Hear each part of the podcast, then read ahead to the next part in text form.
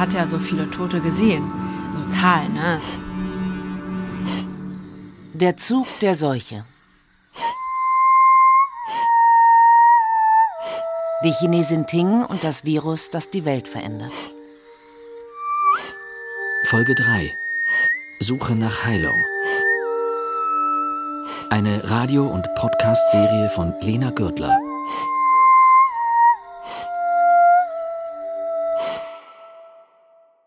Guckst du manchmal in Zeitungen Traueranzeigen an? Mhm. Kennst du das? Ich habe sie schon mal gesehen. Ja. Also gibt es sowas in China, solche Traueranzeigen? Nein. Nein, gar nicht. In der Zeitung? Nein. Okay. Chinesen sind zu viel. Gemeinsam mit Ting blättere ich durch die Traueranzeigen in einer Tageszeitung. Aber so richtig was anfangen kann sie damit nicht. In China werden die Verwandten und Freunde per Telefon oder SMS informiert. Der Ort erstmal verabschieden, dann geht sofort einäschern. Genau. Danach hat man diese Person diese Asche und danach ist dann dieses äh, Trauerfeier. Und werden aber ähm, werden alle eingeäschert? Also gibt es gar keine Begräbnisse wie hier. Also hier gibt es ja auch so einen Sarg, dass die Leute mit der ganze Körper begraben wird. Oh, das kann man machen. Muss ich gar nicht. Aber dann musst du auch so große Platz hast, oder nicht? Hm. Okay, in China hat man ja keine so eine große Platz. Zumindest nicht in so großen Städten wie in Shanghai, wo Ting herkommt. Um ihrer Toten zu gedenken, stellen die Chinesen frisches Essen ans Grab und verbrennen Papiergeld. Wenn du brennst, weil das ist ja andere Welt. Du kannst nur durch Brennung, damit die deine Sendung bekommen. Ja, die haben da auch Geld bekommen, die haben auch Essen bekommen. Oh, die werden da auch gut weiterleben, sozusagen. Genau. Und hast du jetzt in der Corona-Zeit mehr über das Sterben nachgedacht? Ja, ja, klar. Ja, man hat ja so viele Tote gesehen. Also Zahlen, ne? also Berichten und dann Bilder und dann Leiche zum Beispiel im Krankenhaus. Oder ich habe auch hier weiter in Italien oder in, in, in Amerika im Krankenhaus, die, das ist sehr schrecklich. Das finde ich sehr. Ja, die Menschen sind klein.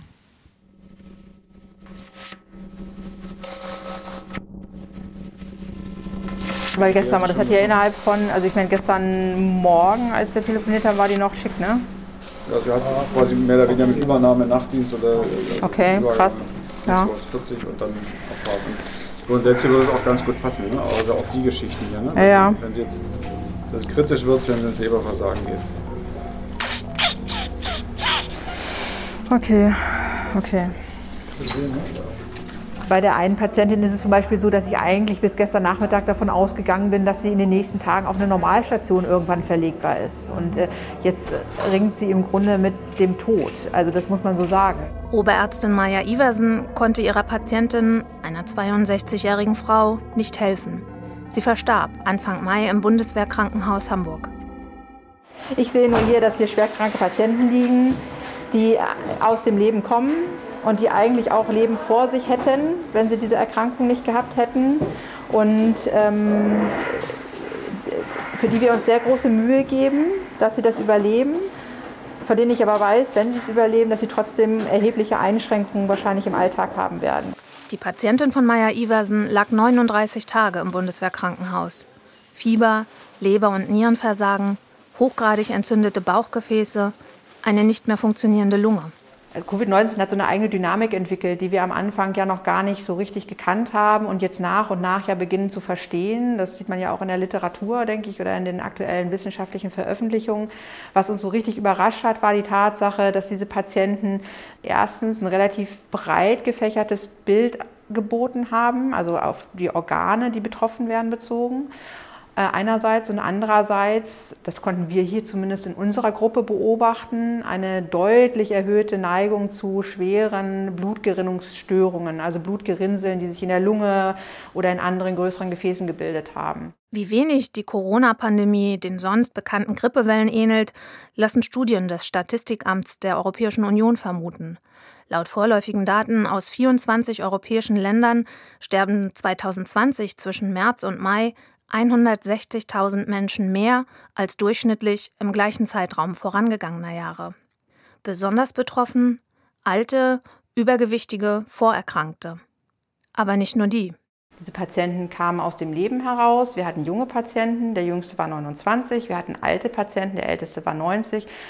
Wir hatten normalgewichtige Patienten, wir hatten übergewichtige Patienten, wir hatten Patienten mit Vorerkrankung, mit Risikoprofil, ohne Risikoprofil.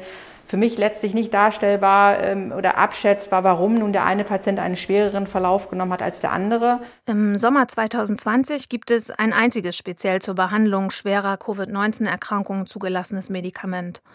Aber Forscher untersuchen weiter, ob Wirkstoffe, die bei Grippe oder Ebola helfen, auch bei Covid-19 eine schnellere Heilung ermöglichen. Ich hoffe sehr, dass es äh, ein kluges Therapiekonzept geben wird, was über die symptomatische Therapie hinausgehen wird, hoffentlich in nächster Zeit. Und das lebt einfach von den Erfahrungen, die die Kollegen weltweit machen. Es ist ja in der Intensivmedizin so, dass Wahrheiten, die heute vielleicht gültig sind und die wir total gut finden, in einem Jahr oder in einer späteren Zeit eine müde belächelte Anekdote sein können. Im Februar, März und April stehen Ärztinnen und Pfleger allerdings vor noch ganz anderen, ungekannten Problemen. Es gibt kaum Masken zu kaufen. Schutzkleidung und Desinfektionsmittel sind rar. Weltweit stehen Regierungen und Behörden im Wettbewerb um die Bestände. 7. Februar. Die Nachfrage nach FFP2-Masken übersteigt bei weitem das Angebot. Frankreich bestellt 28 Millionen Masken und erhält 500.000. 3. März. Frankreich untersagt den Export klinischer Masken, auch in Länder der Europäischen Union. 4. März. Deutschland verbietet den Export medizinischer Schutzausrüstung und beschließt die zentrale Beschaffung von medizinischer Ausrüstung durch das Bundesgesundheitsministerium. 3. April. Bundesgesundheitsminister Jens Spahn berichtet, dass 37 Millionen Atemschutzmasken und 25 Millionen Paar Handschuhe durch den Bund verteilt wurden. Eine kassenärztliche Vereinigung bezeichnet dies als Tropfen auf den heißen Stein. 9. April. Taiwan spendet eine Million Masken an Deutschland. Großhandelsstückpreis einer FFP2-Maske zum Schutz vor Infektionen vor der Corona-Krise 45 Cent. Preis, den das Bundesgesundheitsministerium während der Corona-Krise für eine FFP2-Maske bezahlt. 4,50 Euro. Ich glaube, dass der Weltmarkt für diese Produkte in wenigen Wochen zusammenbrechen könnte. Der SPD-Gesundheitspolitiker Karl Lauterbach Ende März. Soweit kommt es nicht, aber zur Koalition mit neuen Akteuren. Auf dem chinesischen Markt sollen Otto, Volkswagen, Bayer und Daimler im Auftrag des Gesundheitsministeriums Schutzausrüstung kaufen. 10 Millionen Euro zahlt die Bundesregierung an die Unternehmensberatung EY, damit sie beim Einkauf hilft. Ich denke, etwas, wo sicher Versäumnisse sind, sind natürlich gerade bei der Beschaffung von Schutzkleidung.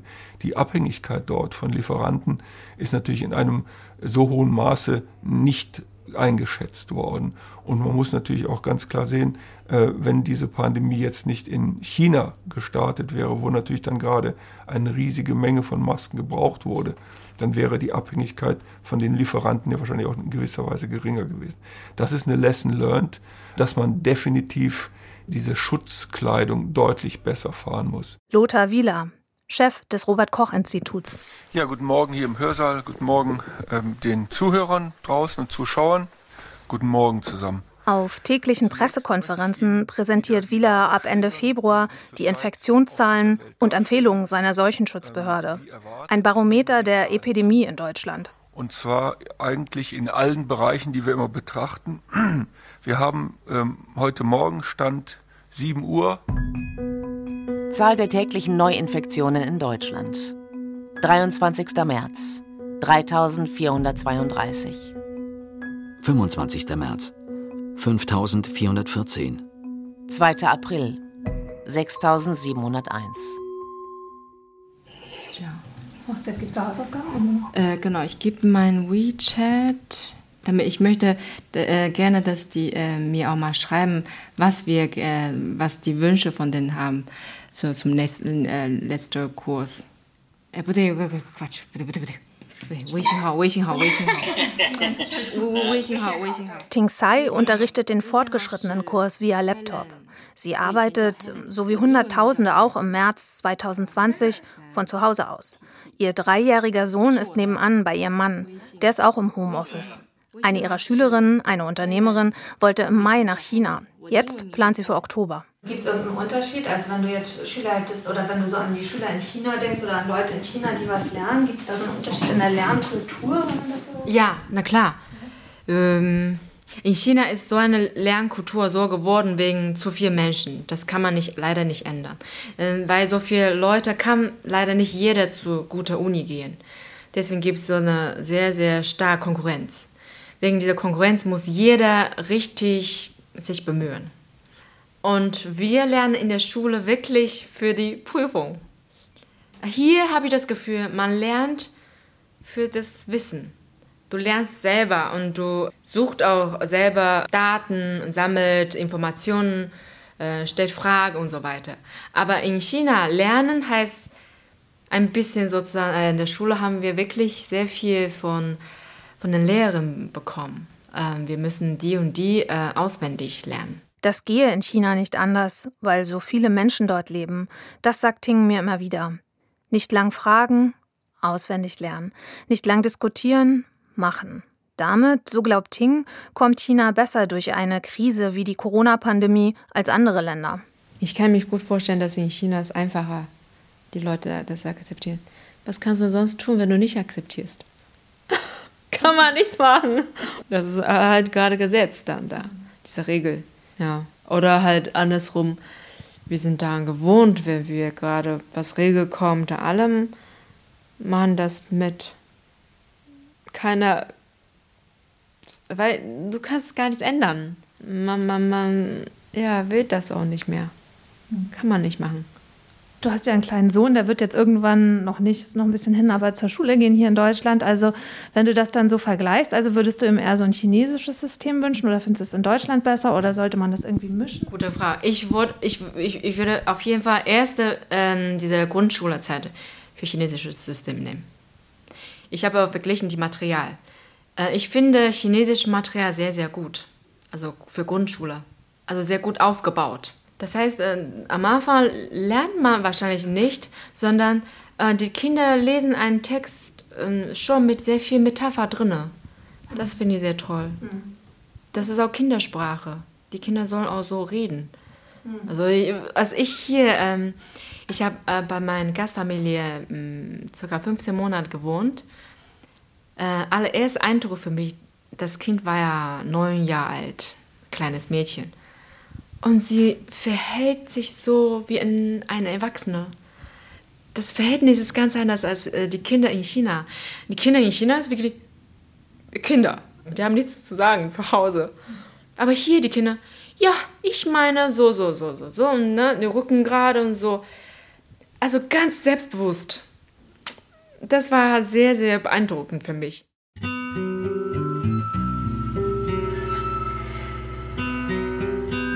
Es gibt wohl wenig Länder, die den Bildungs- und Erziehungsidealen, über die Ting da gerade gesprochen hat, ferner sind als Schweden.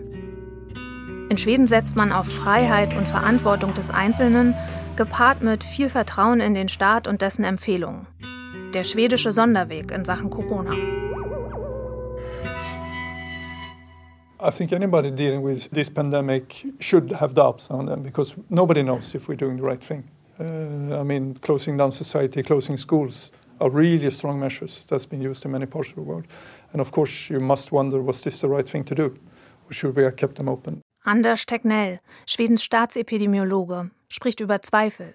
Schulschließungen und Lockdowns seien wirklich restriktive Maßnahmen. Waren sie wirklich der richtige Weg? Das müsse sich jeder fragen, sagt er. Die Schweden lassen ihre Schüler bis 16 weiter zur Schule gehen und Kindergärten bleiben auch im März und April offen, während die meisten anderen Länder alles runterfahren. Restaurants und Geschäfte sind geöffnet, Versammlungen bis zu 50 Personen erlaubt. Es gibt keine Maskenpflicht. Die schwedische Regierung setzt auf Empfehlungen und die Vernunft ihrer Bürgerinnen und Bürger. Natürlich, auch Schweden müsse immer wieder darüber nachdenken, ob man den richtigen Weg gehe. Tegnell setzt vor allem auf freiwillige Maßnahmen. Doch diese Strategie hat einen hohen Preis, den in Schweden vor allem die Alten in Pflegeheimen zahlen. Men okay, den skyddsutrustningen som ni har nu, mm. Eh, har du någon bild? Kan du visa hur det ser ut? Ja, det har jag. Det här var när jag var inne hos en som vi misstänkte då hade in den Filmaufnahmen sieht man, wie die schwedische Journalistin Mia und Altenpflegerin Elisabeth sich über ein Handy beugen und sich Fotos angucken von der Schutzausrüstung, mit der Elisabeth gearbeitet hat. Ihre Abteilung wurde bis Ende Mai vom Coronavirus verschont, alle anderen Stationen des Heims nicht. Bis zum Sommer werden weit mehr als die Hälfte aller Corona-Toten in Schweden in Altersheimen gestorben sein. Im März und April fehlt Schutzausrüstung für die Pflegeheime. Sie wurden, das wird auch Anders Stecknell später zugeben, nicht genug berücksichtigt bei Schwedens Corona-Strategie. Die Altenpflegerin Elisabeth sagt, man hätte die Abteilungen abschotten müssen. Die Türen zwischen den Abteilungen hätte man viel früher schließen müssen und die Abteilungen voneinander isolieren. Man hätte schnelle Entscheidungen treffen müssen, denn es ging wirklich sehr schnell, als die Verbreitung ins Rollen kam. Die Totenzahlen in Schweden übertreffen die der skandinavischen Nachbarn bei Weitem. Anfang August werden es mehr als 5700 Corona-Tote sein. Damit gehört Schweden zu den Ländern mit den meisten Corona-Toten, gerechnet auf eine Million Einwohner. Die schwedische Bevölkerung hat lange hinter der Strategie des Regierungsberaters Tegnell gestanden. Just nu så pratar man väl ganska mycket om Just nu så pratar man ganska mycket om de höga dödstalen. Och äh, noch Ende Mai sagt die Journalistin Mia, dass sie überrascht sei, wie wenig Aufregung es im Land um die hohen Totenzahlen gibt. Det finns en viss förvåning över att det inte är, hörs mer upprörda röster över hur många som äh, har dött hittills. Das ändert sich im Laufe des Sommers. Die Zustimmungswerte der Regierungen sinken. Eine Gruppe von Wissenschaftlern warnt öffentlich, dass der schwedische Weg nicht nachahmenswert sei. Schwedens Regierung leitet Untersuchungen darüber ein, warum so viele Menschen gestorben sind. Gleichzeitig sinken die Infektionen und Totenzahlen im Juli kontinuierlich. Ich würde jetzt auch bisschen vorsichtig sein, schon einen Schlussstrich zu ziehen. Ähm, es ist noch nicht vorbei. In Schweden wird ein höherer Anteil der Bevölkerung immunisiert sein als zum Beispiel in Dänemark. Wenn eine zweite Welle kommt, könnte das sozusagen die Karten neu mischen. Äh, deswegen äh, beobachten wir hier sicher ein sehr spannendes Experiment. Die Schweden gehen ähnlich wie ihre dänischen Kollegen auch nicht so gerne ins Restaurant während äh, der akuten Phase einer Infektion, weil sie sich eben nicht anstecken wollen. Äh, ob der Staat das, das nun anordnet und reglementiert oder nicht. Deswegen ist der Nutzen, der gesundheitspolitische zusätzliche Nutzen von Quarantänemaßnahmen äh, so klar nicht. Vor allem dort, wo privates Handeln verantwortungsvoll passiert, da spielt die Kultur eine wirklich große, große Rolle. Gabriel Felbermeier. Präsident des Kieler Instituts für Weltwirtschaft, der, wenn er über Seuchenbekämpfung redet, auch immer über Kultur spricht. Sicherlich hat die Seuchenpolitik einen entscheidenden Einfluss darauf, wie gut eine Gesellschaft durch die Krise kommt, aber das erklärt nicht alles. Ähm, freiwilliges Verhalten ist wichtig. In Schweden zum Beispiel sehen wir, dass es zwar ein stärkeres Infektionsgeschehen gibt, aber dafür Freiheitsrechte erhalten werden konnten. Die Endabrechnung, ähm, äh, die, die muss man machen, wenn das Infektionsgeschehen vorbei ist, um zu sehen, ob das eine Modell oder das andere Modell besser war. Ich zeige dir ein Bild, das ist aus China, mhm. ein chinesisches Konsulat, mhm. an jede Chinesen geschickt. Wir sollen jede ähm, Person die chinesische Angehörigkeit, Staatsangehörige, mhm. sich anmelden bei Konsulat, ein Formular mhm. und wie viele Familienmitglieder hast du hier mhm. und sag nochmal, wie viele Mundschutzmaßen du noch hast. Und dann die schicken uns. China leitet seine Bürgerinnen und Bürger auch im fernen Deutschland in der Krise an. Im Mai bekommt Ting Post vom Konsulat. Ich zeig dir, was die geschickt haben. Zwei Packungen Medikamente, chinesische traditionelles Medikamente, so gegen Erkältung, zum Beispiel Fieber und so. Äh, medizinisch Alkohol, äh, Tücher. Mh. Hier noch 1, 2, 3 solche medizinische Schutzmasken einfach bekommen, nichts bezahlen. Und die haben noch so einen ganz schönen Brief. Was steht da? Guck mal, das ist sogar der, der Chef von dem Konsulat. Mhm. Auch mal unterschrieben. Ich finde, ich kann mal vorlesen, ja. Sehr geehrte Zeiting, wie geht's dir im Moment? Im Moment ist Deutschland unnormal, Ausrufenzeichen. Im Moment ist die Coronavirus-Situation ein bisschen besser geworden, aber bitte nicht leichtsinnig. Also bleib lieber noch drinnen, nicht zu oft rausgehen. Bitte lassen Sie und Ihre Familien, wenn Sie rausgehen, auf jemanden Mundschutzmasken tragen und auch halten die äh, Abstand. Wahrscheinlich ist das Hoffnungslicht schon da. Nur müssen wir nur ein bisschen Geduld haben. Es dauert nur ein bisschen Zeit, aber egal wie, ich und meine Kollegen werden immer bei dir sein und wir werden gemeinsam diese schwere Zeit überwinden. Äh, hoffentlich in der Zukunft werden wir alle ohne Mundschutzmasken und natürlich werden wir alle euer lächelnde äh, Gesicht sehen. Schön, oder? Ist nett. Sehr, sehr schöner Brief, finde ich. Ja, da hat mein Mann sogar auch gesagt, das ist krass. Ich weiß nicht, ob wenn wir in China wären, ob wir sowas aus Deutschland bekommen, hat er gesagt. Schon sehr. Was denkst du? Ja, ich finde das auch sehr fürsorglich, aber ist schon, ist schon gut. Aber? Ja, die Frage ist, was der Preis dafür ist. Für diese Fürsorglichkeit, aber das ist so die Grundfrage, finde ich. Ja, weil wahrscheinlich viele werden denken, ja, ein bisschen wie Propaganda oder so. Aber ich meine, egal was dahinter steckt, wir haben was Gutes bekommen. Mhm. Auf der Hand ist eine richtige Ware. Mhm. Am 8. April hebt die chinesische Regierung die Abriegelung der Millionenstadt Wuhan auf. Die strenge Quarantäne für Millionen Menschen zeigt Wirkung. Offenbar ist die Seuche weitergezogen. An diesem Tag werden für ganz China nur 63 Neuinfektionen gemeldet. In der Provinz Hubei laufen die stillgelegten Fabriken wieder an, während der wirtschaftliche Abschwung in Europa gerade beginnt. China als Fabrik der Welt, als Wachstumsmotor der Welt. Und deswegen haben wir schon im Januar eigentlich nachgedacht, was bedeutet das für die deutsche Konjunktur, was bedeutet das für Europa, welche Gefahren gehen davon aus. Zunächst in Italien haben wir sehr schnell davon gesprochen, dass die Mutter aller Rezessionen auf uns zukommt. Das war Anfang März. Und dann ging es ja Schlag auf Schlag. Und leider äh, ist es so, dass wir mit dieser Ansage, dass eine schwere Rezession auf uns kommt, dass also wirtschaftliche Folgen äh, sehr gravierend sein werden, recht hatten. Der Zug der Seuche. Die Chinesin Ting und das Virus, das die Welt verändert. Folge 3. Suche nach Heilung. Eine Radio- und Podcast-Serie von Lena Gürtler. Mit Sandra Borgmann und Samuel Weiß. Technische Realisation Jens Kunze. Regie Friederike Wigger. Redaktion Thilo Guschas und Christoph Brössel. Eine Produktion des Norddeutschen Rundfunks 2020. In der ARD Audiothek und überall da, wo Sie Podcasts abonnieren. Mehr Informationen auf ndr.de slash Radiokunst.